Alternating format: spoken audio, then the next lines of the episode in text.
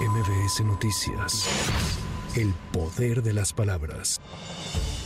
Desde Nezahualcóyotl, en el Estado de México, el presidente Andrés Manuel López Obrador comentó que en su gobierno cortaron el copete de privilegios, motivo por el que no se ha endeudado el país, no han aumentado los impuestos y no hay gasolinazos. Asimismo, señaló que se está brindando todo el apoyo a la población de Acapulco. Ahora que nuestros hermanos, hermanas de Acapulco, de Guerrero, están necesitando apoyo, todo el apoyo se les está brindando, no les va a faltar nada a los acapulqueños, a los guerrerenses.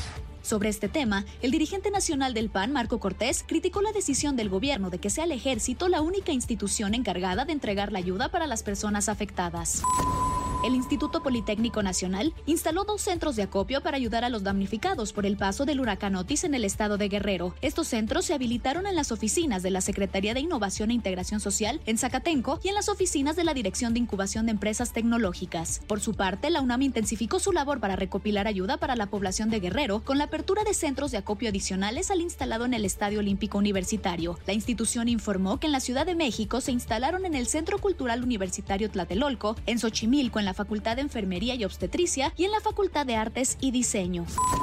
Por otro lado, el presidente Andrés Manuel López Obrador publicó el decreto por el que se adiciona un párrafo al artículo 224 de la Ley Orgánica del Poder Judicial de la Federación, con el que se determina la extinción de 13 fideicomisos. El documento fue publicado en el Diario Oficial de la Federación en su edición vespertina de este viernes 27 de octubre, con lo que se oficializa la desaparición de estos instrumentos, hecho que ha generado una serie de movilizaciones por parte de trabajadores del Poder Judicial.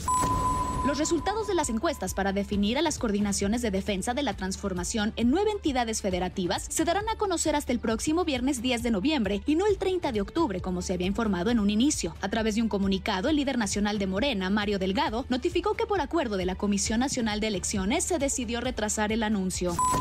Por su parte, el coordinador parlamentario del PRI en la Cámara de Diputados, Rubén Moreira, alertó que el riesgo de que el crimen organizado intervenga en las elecciones de 2024 en cada vez más regiones del país es preocupante.